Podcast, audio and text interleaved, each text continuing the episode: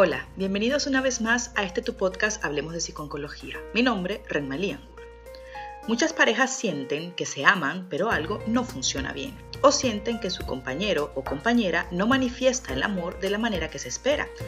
Esto puede ocurrir porque una persona tal vez use más un lenguaje del amor que el resto, pese a que todos son importantes. Hoy hablaremos de los cinco lenguajes del amor y de la comunicación asertiva en pareja. ¿Comenzamos?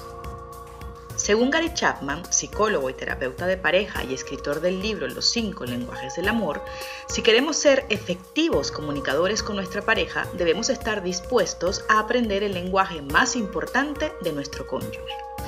Lo que parece tener claro esta teoría sobre la comunicación en las relaciones humanas es que existen cinco lenguajes para expresar emociones profundas como el amor de pareja yo sumo la idea de que este conocimiento no solo está limitado a las relaciones de pareja, sino que podemos aplicarlas a todas las relaciones humanas.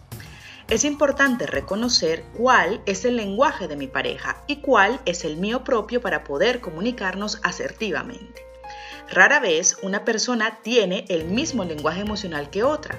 Por el contrario, tenemos la tendencia a hablar nuestro lenguaje emocional principal y nos confundimos cuando nuestra pareja no entiende lo que estamos comunicando. Queremos expresar nuestras emociones, nuestro amor, nuestro entendimiento, pero el mensaje no llega, sencillamente porque hablamos lo que para ellos es un lenguaje extranjero. Es como si yo hablase en español y mi pareja hablase en chino mandarín.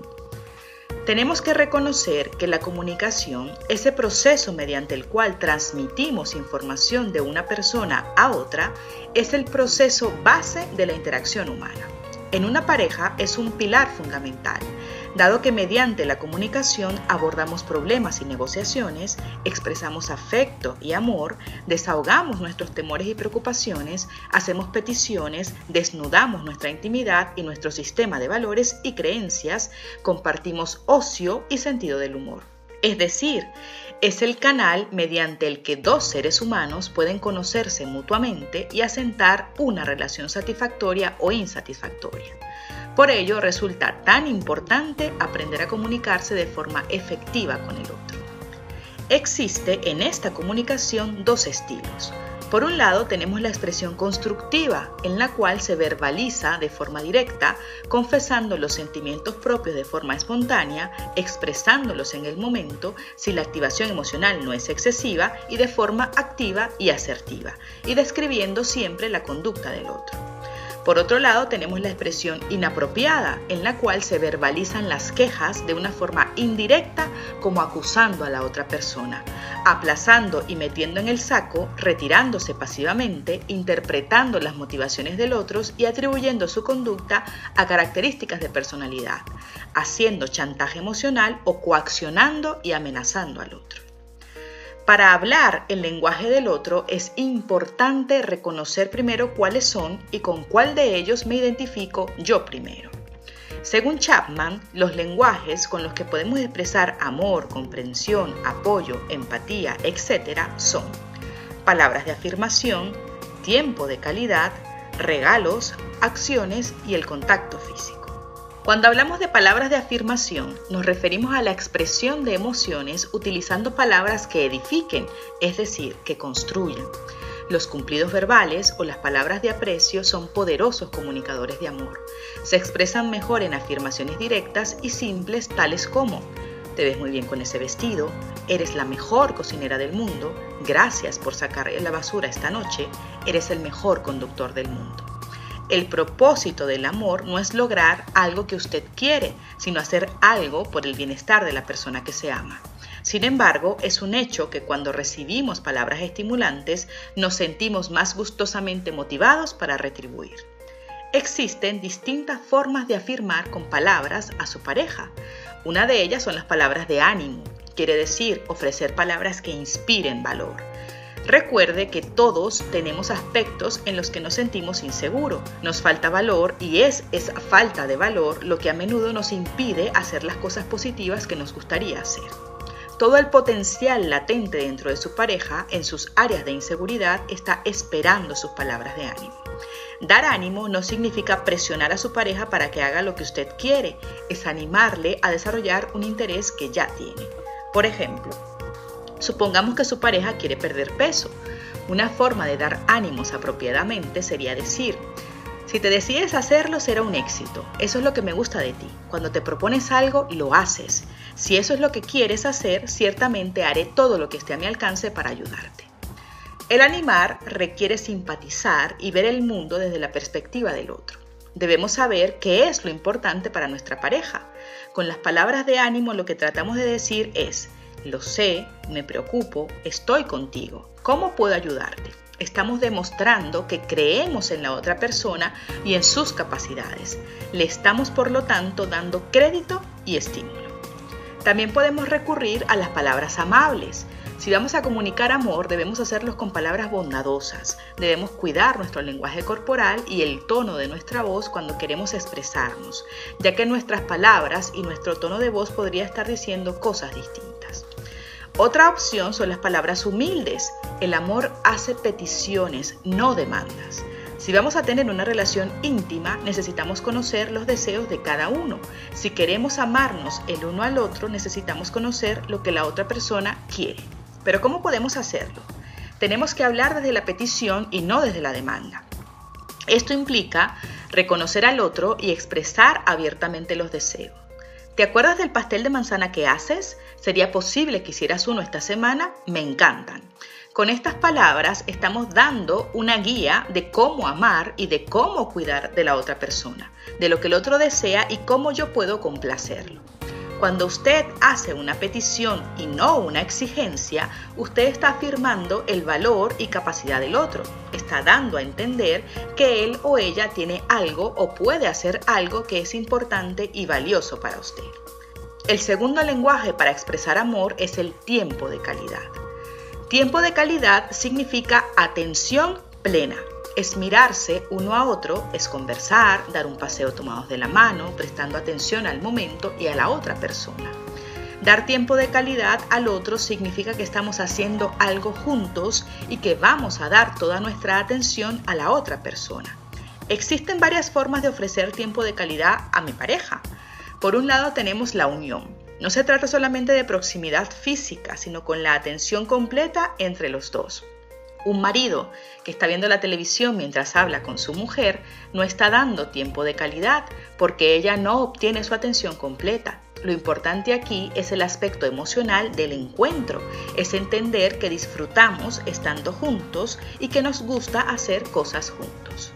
Por otro lado, la conversación de calidad se refiere a un diálogo comprensivo donde los individuos están expresando sus experiencias, pensamientos, sentimientos y deseos en un contexto amistoso e ininterrumpido.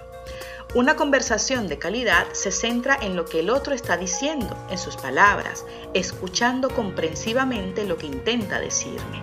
Preguntar no para impugnarlo, sino para entender sus pensamientos, sentimientos y deseos. Una conversación de calidad no tiene como objetivo buscar soluciones a los problemas, sino el entendimiento de lo que el otro siente, piensa y desea. ¿Cómo podemos hacerlo? Primero, mantenga el contacto visual cuando su pareja hable. No escuche a su pareja y haga algo más al mismo tiempo. Escuche sus sentimientos. Pregúntese, ¿qué emociones está expresando mi pareja? Observa el lenguaje corporal y rehúsese a interrumpir. El objetivo es entender y atender al otro. Para esto tenemos que aprender a conversar.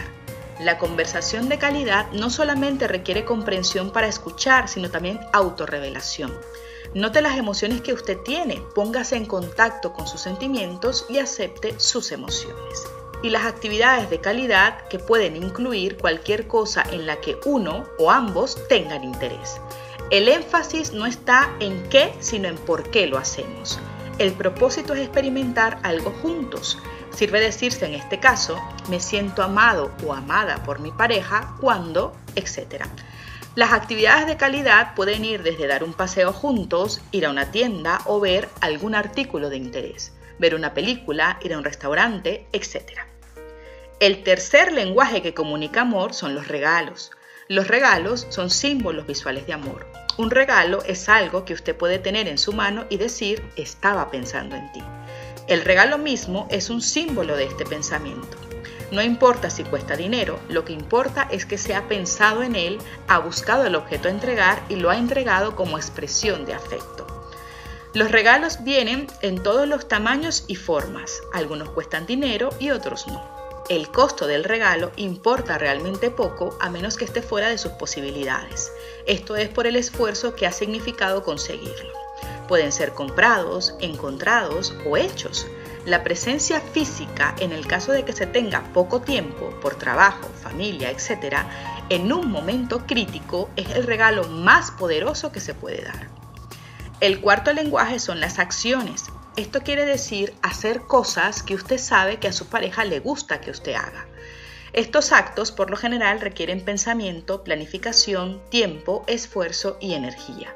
Se trata de hacer sin exigencias y de pedir sin exigir.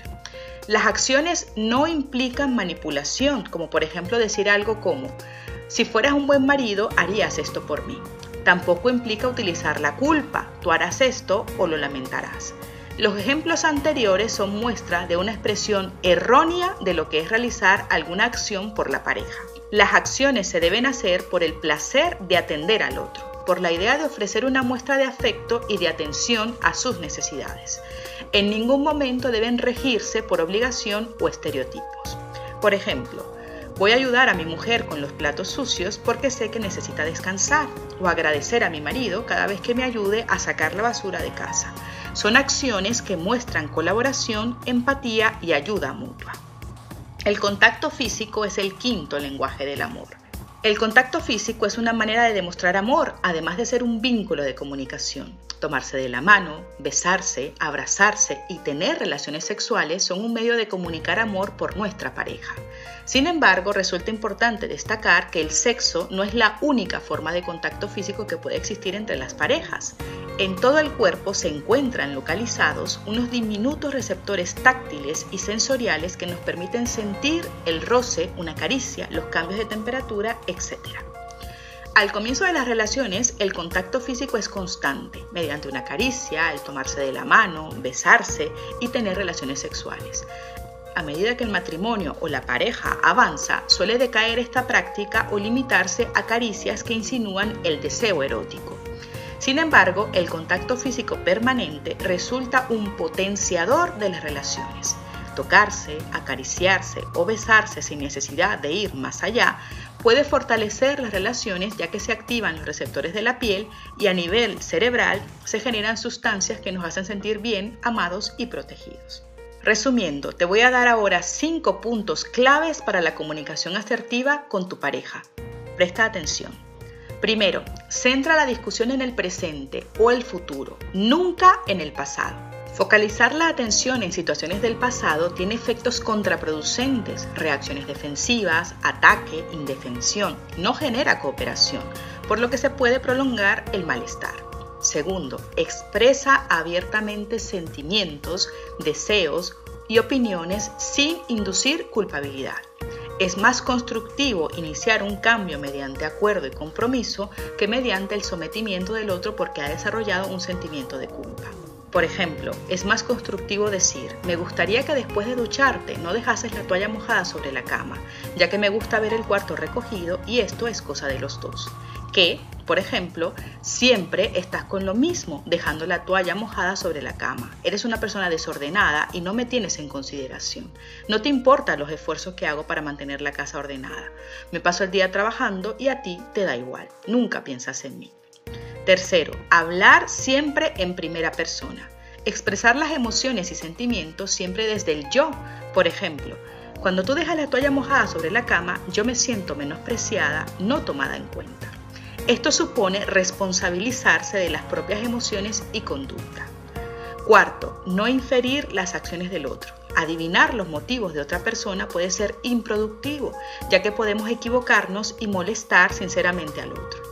Cuando interpretamos la conducta del otro solemos hacerlo con sesgos, es decir, solo consideramos las explicaciones más negativas, somos severos, solemos inferir desinterés, negligencia o rechazo. Por esto resulta importante aclarar qué es lo que hemos entendido del otro, de su lenguaje corporal, de su actitud, de sus palabras. Es decir, los mensajes deben ser emitidos de forma precisa. Y por último, debemos aprender a hacer peticiones expresas, no en forma de exigencia. Por ejemplo, Me gustaría que luego de ducharte colgaras la toalla para que se seque en el cuarto de baño. Esto me haría sentir que me ayudas en las tareas del hogar, que entiendes mi deseo de mantener la casa en orden y que te importo. Deben hacerse peticiones claras y directas. La fórmula para iniciar este tipo de peticiones son, me gustaría que tú, es importante para mí que tú, haría que me sintiera mejor si tú, o agradecería que hicieses. No trates de adivinar lo que tu pareja siente, piensa o quiere. Pregunta abiertamente. Clarifica y di lo que te preocupa, afecta o quieres conseguir. El objetivo es siempre entender las necesidades propias y las del otro. Si comprendemos lo que para mi pareja es importante y lo que significa para él ser amado, será más fácil ofrecerle lo que necesita y que él o ella me dé a mí lo que yo necesito. Si hablamos el lenguaje del otro, no podemos perdernos en la conversación. Anímese a intentar comprender el lenguaje del otro, llene su tanque de amor y recupere su relación de pareja.